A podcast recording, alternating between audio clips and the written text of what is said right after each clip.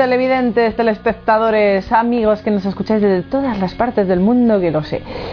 Bienvenidos a este cambio de agujas. Hoy con nosotros se sienta un sacerdote diocesano de Alcalá de Henares, don Jaime Salido. ¿Qué tal? Padre, ¿cómo estamos? Muchas gracias, Cristina.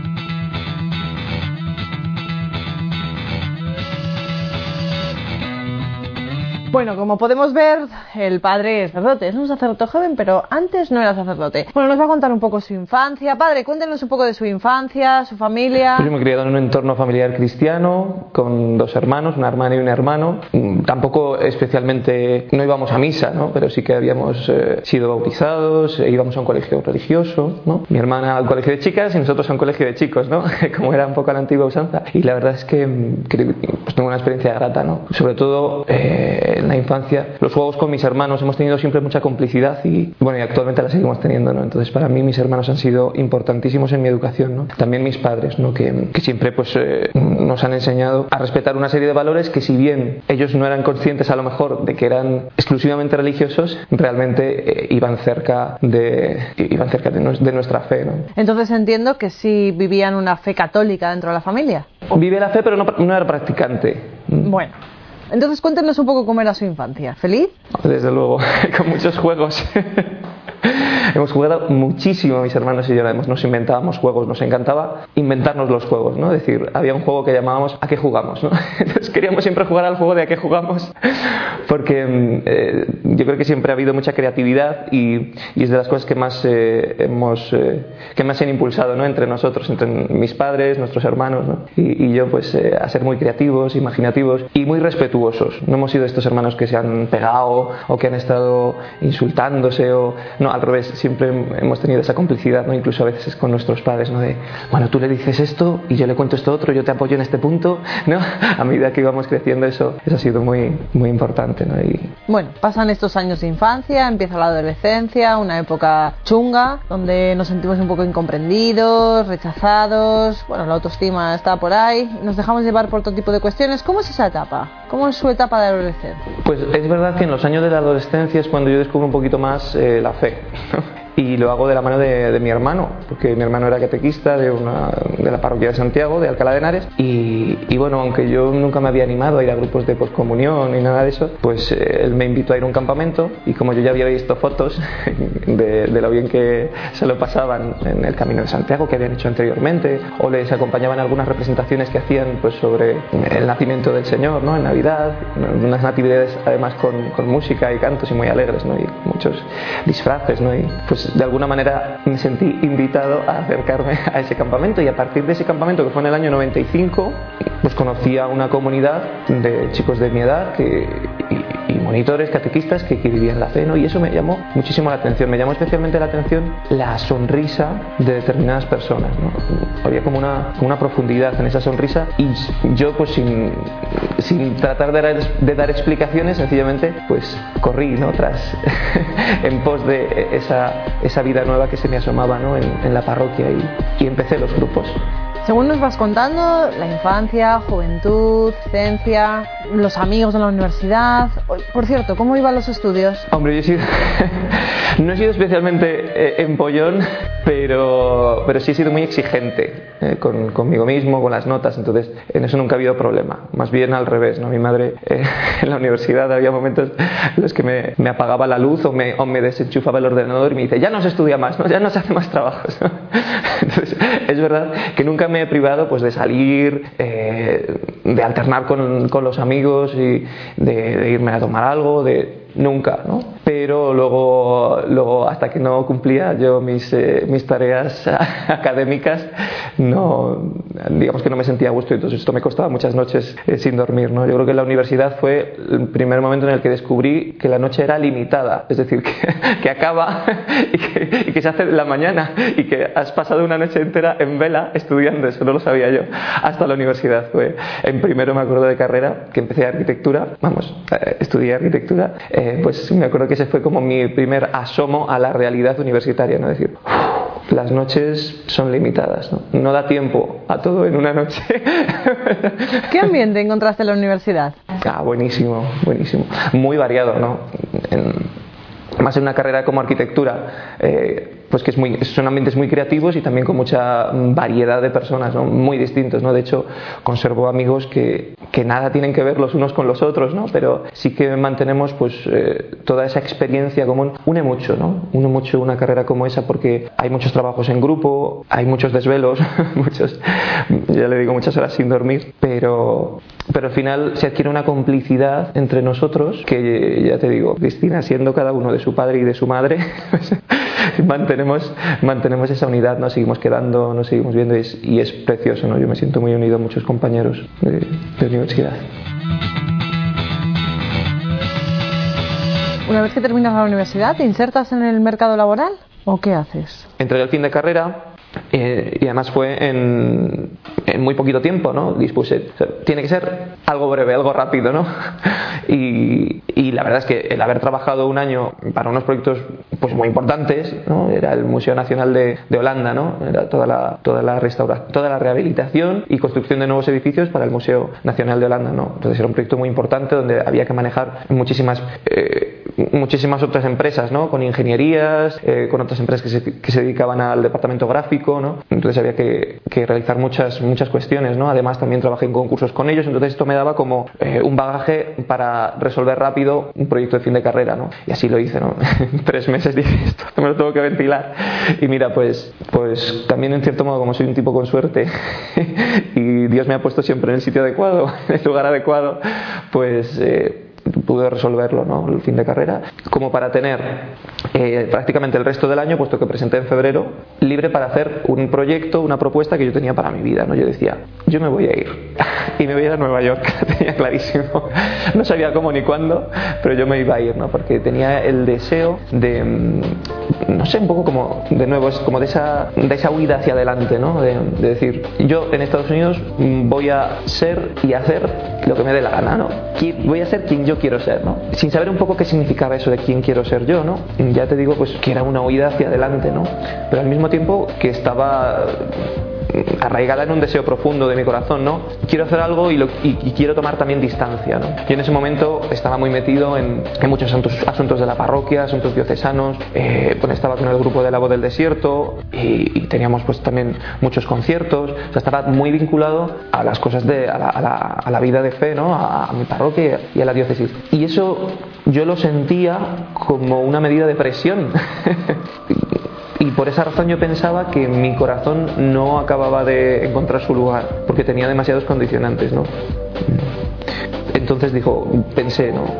Digo, voy a irme, ¿no? Y vamos a ver qué, pasa, ¿no? Tenía el deseo de como de rodar más en el trabajo de, y también un poco de aventura, ¿no? Porque me fui a la aventura. Me fui con con dos maletas y cogí un avión.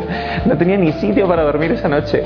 Vi algunos hostales que había, pero como el avión llegó seis, mmm, con seis horas de retraso, llegué a las tantas de la mañana. Bueno, a las 3 de la mañana por Times Square, yo con mis maletas enormes para tres meses, que me había cogido un, avión de ida y el de vuelta era para tres meses, ¿no? que era todo lo que daba el, eh, eh, todo lo que me daba el permiso de, pues de, de turista. ¿no? Entonces ya en Times Square buscando un lugar no sé cuánto tiempo estuve, cuatro horas, pateándome las calles, buscando, pidiendo un taxi, no entendía nada, el, ingreso americano me costaba muchísimo, al taxista no le entendía nada.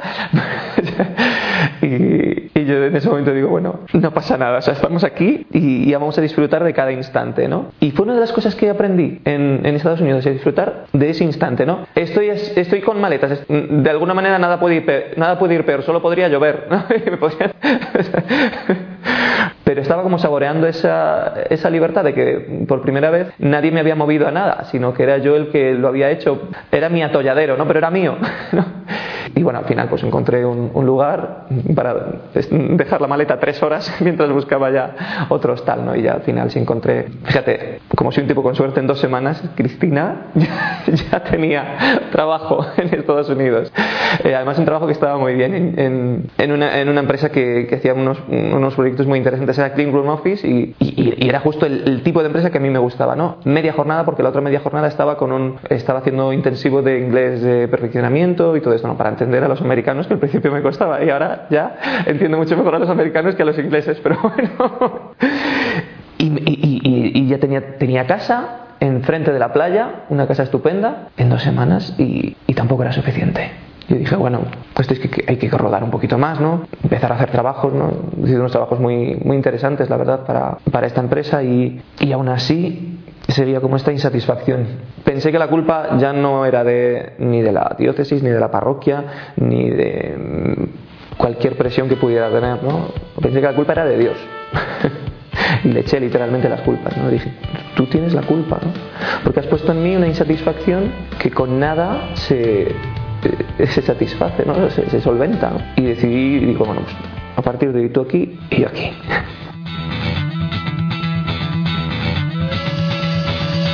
¿En qué momento empieza el cambio? Dos días después. no aguanté ni dos días.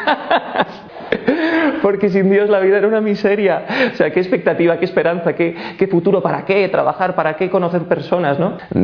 tenía allí un, buen grupo de amigos, además éramos cada uno de un país, era divertidísimo, ¿no?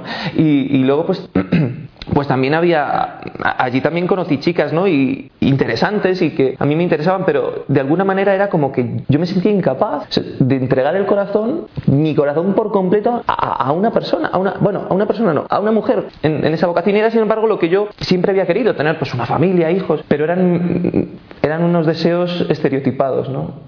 No eran mis deseos, porque en el fondo yo sabía que eso no, iba a que eso no satisfacía mi corazón. Por eso no pude mantener una relación estable, ¿no? No pude mantener una relación, siempre era, era cambiante, voluble, ¿no? Porque, porque mi corazón no estaba hecho para eso, ¿no? Pero yo entonces no lo sabía, ¿no? Yo quería ser de todos, pero de ninguno.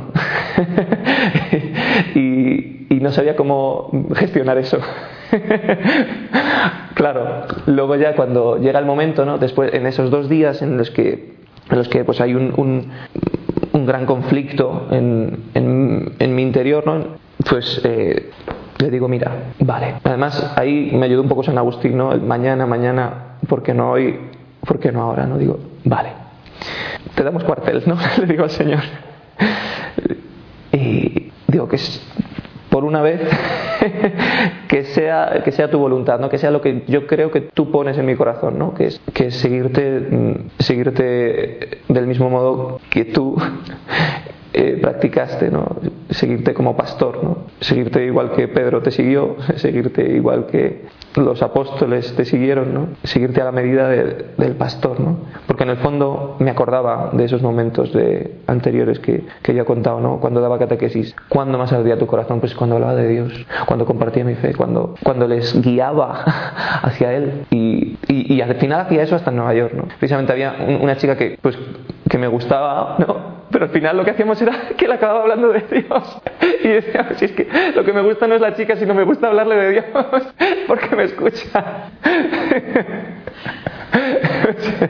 Era, era como claro, ¿no? Y yo le dije, vale, parece que lo pones claro, ¿no? Y así que por primera vez te voy a hacer caso, ¿no? Pero pensé de nuevo, digo, bueno, pues vamos a terminar este año y trabajando y aprovecho, me hago una ruta, me veo todo Estados Unidos con el dinero que gane, porque pues eh, después conseguí cambiar de oficina, vamos, eh, a otra, a tiempo ya completo, ya no iba a clases, ya no necesitaba de alguna manera las clases de inglés y entonces ganaba bastante dinero y cambié de vivienda, vivía ahora en Central Park, en una esquinita, en un octavo, unas vistas preciosas, un poco, además compartiendo piso, un poco rollo Friends, ¿no? Era como la envidia, era como lo que siempre había querido hacer, pero no era suficiente, no era suficiente. Y, y por eso ya dije, mira, no espero ni siquiera a terminar el, el año, me voy ahora. ¿Por qué no hoy? ¿Por qué no ahora, no? ¿Vuelves a España? ¿Qué encuentras? Pues vuelvo a España y lo primero que hago es hablar con, con mi director espiritual, que entonces pues, me costaba llamarle director, incluso entonces me costaba llamarle director espiritual, pero bueno, con, con, el cura con el que me solía confesar, ¿no? para cotejar si esto era una locura mía o, o no. Y él me dijo, mmm, parece que no. Porque él jamás me había presionado, ni me había dicho nada de esto, ¿no? Porque a mí previamente, años atrás, había, había sacerdotes que me habían hablado del sacerdocio y huía. Espantado de ellos, no quería volver a saber nada de ellos, o cambiaba de tema o, lo dejaba estar, pero, nunca quería saber, no quería, oír hablar de ese tema. Entonces, yo creo que este sacerdote lo hizo muy bien, porque conociéndome, pues nunca, nunca, nunca me dijo nada de eso, ¿no? mientras que a otros, otros sí, pero a mí nunca. Igual no se lo esperaba, o igual, la verdad es que nunca me lo dijo, pero, pero lo cierto es que empecé el introductorio y bueno, el introductorio fue estaba, estaba entonces Juan Miguel Prim de rector y quedábamos, eh, quedábamos en un sitio. Yo decía, bueno, quedamos en este, en este bar, dentro, a tal hora, sin que nadie nos vea, donde yo sabía que no me podía encontrar con nadie a tal hora. Y era una cosa tremenda, porque yo no quería que nadie, no se lo había dicho a nadie. Bueno, creo que solo dos personas lo sabían: un amigo mío de allí de Estados Unidos y, otro amigo mío de aquí que, que era seminarista, ¿no? además del, de mi director espiritual. ¿no? Nadie, nadie más lo sabía. ¿no? Yo no quería que nadie lo supiese antes, antes de mi familia. ¿no? Pero para mí era algo difícil de contar, ¿no? porque, a ver, unos padres que ciertamente te han educado eh, te, han, educado en la fe pero no son practicantes. Luego de alguna manera no llegan a comprender eh, hasta qué punto los designios de Dios pueden mm, transformar el corazón del hombre y pueden hacerte eh, pueden llevarte la vida entera. Entonces para mí yo tenía pavor a ese momento de contárselo a mis padres especialmente ¿no? y es verdad que fue duro fue difícil aunque, aunque bueno, a día de hoy, pues eh, lo único que ha hecho Dios en, la relación con mis padres ha sido sumar, sumar, sumar y hacer crecer en verdad y en profundidad nuestra relación. Yo me acuerdo que antes siempre evitaba muchas conversaciones con ellos, ¿no? Y sin embargo ahora eh, como que no, no, escondo absolutamente nada. no, les, no, tengo nada que esconderles y ellos también lo perciben, ¿no? Y, y perciben esa cercanía, ¿no? No es que nos queramos más, sino que nos queremos mejor. Y, eso se nota. ¿no? Entonces, bueno, después ya en el, introductorio, eh, ya por fin se lo dije a mis padres, hablé con mis amigos y, en el introductorio se vio que, en efecto era una vocación, una vocación clara, de modo que ya eh, entré, entré propiamente al seminario. Jaime, ¿sigues pensando que eres un tipo con suerte? Hombre. ¿Qué es lo más grande que crees que te ha sucedido? Lo más grande, hombre, pues lo más grande, mm, encontrarme con el Señor. Mm, poner, poner un rostro concreto, poner un tú a eso que yo siempre había deseado. Poner un tú a quien yo deseaba realmente entregarme. Que siempre había pensado que iba a ser una, una mujer, pero como nunca era suficiente. pues eh, me he dado cuenta, ¿no? y sobre todo en el seminario, ¿no? que precisamente porque en el seminario, eh, durante ese periodo, es cuando disciernes determinadas cosas, mm, porque antes no te has visto en esa tesitura, ¿no? porque antes no te trataban como, eh, como un célibe, aunque en ese momento no has hecho todavía las promesas, pero de alguna manera la gente ya te trata de esta manera, ¿no?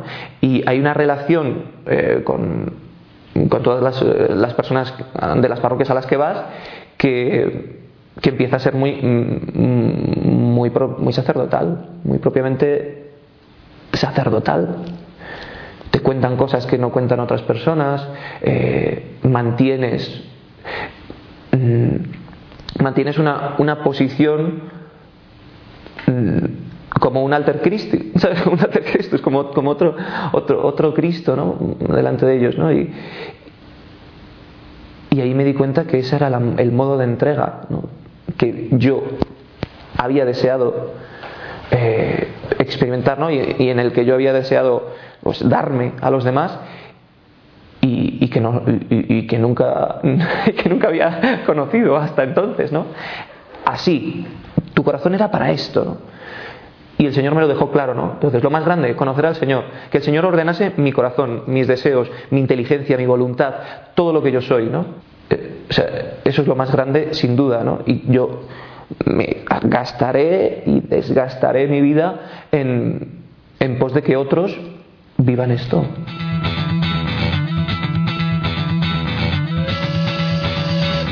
¿Cómo viviste el día de tu ordenación? Pues eh, A ver, había, soñado varias veces con ese momento, ¿no? Entonces yo digo, seguro, seguro, seguro que con, seguro que me, voy a poner, voy a ponerme a llorar como una magdalena, ¿no? y, no, con mucha atención, con mucha atención a, cada, a cada signo del, del, ritual porque expresa una realidad, ¿no? una realidad para ti, ¿no? con mucha atención a las palabras del obispo. No quería perderme detalle, con mucha atención también a mi familia y a, todo, todo, lo que se había congregado en torno a, ello, ¿no? al testimonio que esto también suponía, y, y, con la sensación de que eso solo era el principio. Yo creo que cada día es más, más grande que el anterior, ¿no? creo que el segundo día después de la ordenación es más importante que el día de la ordenación y el tercer día más. Entonces, ahora como sacerdote, pues he aprendido un poco eso, a vivir al día, ¿no? A vivir con la conciencia plena de que el día de hoy es el día más importante de nuestras vidas. ¿Qué importancia tiene para ti el papel de la Virgen? Mira, ya me lo dices y ya hasta me emociono. A ver, presencia. Ha estado velando, ha estado eh, en cada momento, ¿no? O sea, ella sabe, yo soy una persona muy afectiva, ¿no? Ella ha sabido eh, hacer jugar esto a su, favor, ¿no? y sobre todo al favor de su hijo, ¿no? Yo creo que es la que más ha rezado por mí, sin duda, ¿no? La, mejor intercesora, compañera de compañera de fatigas, ¿eh? Eh, hombro sobre el que llorar. Mira, yo me he confesado mucho tiempo, de, muchas veces, de, de no amar lo suficiente a María. Es verdad. Le debo muchísimo, ¿no? Y, pero es verdad también que, que, ella ha puesto en mi corazón un, un amor creciente, ¿no? Hacia ella para el beneficio de toda la iglesia, ¿no? Y para el beneficio de la vocación que, a la que su hijo me había llamado, ¿no? Y me ha llamado. ¿no? Entonces, pues sí, María es, eh, es todo eso para mí. De modo que sin ella, pues yo no sé dónde estaría. Jaime, ponte en el lugar de un joven que después de oír tu testimonio está viviendo lo mismo que tú. Quiero decir, con éxito, con fama, unos estudios buenos, pero que todo eso no le llena, que busca un algo más, pero no sabe el qué. Que Dios no quita nada, no resta, siempre suma, en todos los ámbitos, incluso donde tú te creas que donde tú te creas que eso se va a perder, que esa relación se va a perder, no. Lo que hace Dios es eh, transformarla en algo mucho más verdadero, ¿eh? tanto en tu vida como en la vida de los demás. Dios también lo que va a hacer es ordenar como, he dicho antes, ¿no? toda tu vida. Entonces, apelando un poco a las palabras de San Juan Pablo II, no, no tengas miedo, porque, porque perderse en Cristo es lo más grande que hay, ¿no? es la mayor de las ganancias. Jaime, muchísimas gracias, muchísimas gracias por tu testimonio, por tu mensaje, gracias. A ti, Cristina, un placer.